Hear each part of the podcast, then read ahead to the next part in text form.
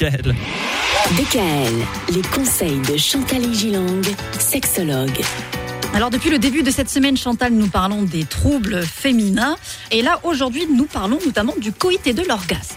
Si la femme a mal durant le coït, on parle de, comme pour l'homme d'ailleurs, Oui. de dyspareunie, qui signifie copulation douloureuse, donc acte sexuel qui me fait mal. Mhm. Notamment après un accouchement, à un certain moment du cycle menstruel, la sécheresse vaginale, qui Oui. peut être euh, effectivement provoquée par la physiologie de la femme, mais également peut être provoquée, on l'avait dit, souvenez-vous hier, par manque de désir. Mhm.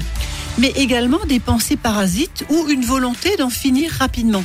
On appelle anorgasmie, donc également à cet endroit du cycle, Oui. une personne n'ayant pas d'orgasme, soit durant les préliminaires, soit durant le coït.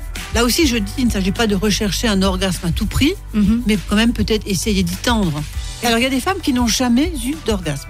Ce qui n'est pas possible pour un homme, puisque quand il éjacule, il a ce qu'on appelle un SMIC orgastique, c'est-à-dire il a toujours, même un micro, non pas pénis, mais orgasme. Il peut avoir les deux aussi. Souvent, les femmes ont eu l'habitude, dans leur jeunesse, de se masturber d'une certaine manière. C'est très important aussi, à un certain rythme.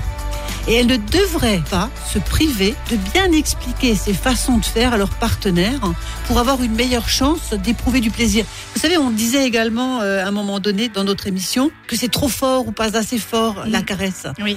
Il faut l'expliquer. Là, c'est trop fort, c'est trop loin, c'est trop ci, c'est trop cela. Si on ne le dit pas, il y a des gens qui sont mariés pendant 20 ans et où le monsieur apprend durant une de mes séances sexo-couple qu'il a mal fait depuis 20 ans. Et puis je termine sur le genre d'orgasme qu'il peut y avoir. Il existe des micro-orgasmes, sont à peine, hein.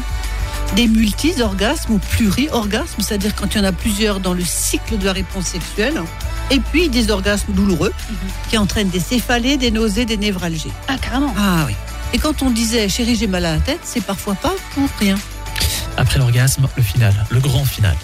Et puis la période réfractaire. Voilà. Absolument. On parle de tout ça demain, Chantal. DKL, retrouvez l'ensemble des conseils de DKL sur notre site internet et l'ensemble des plateformes de podcast.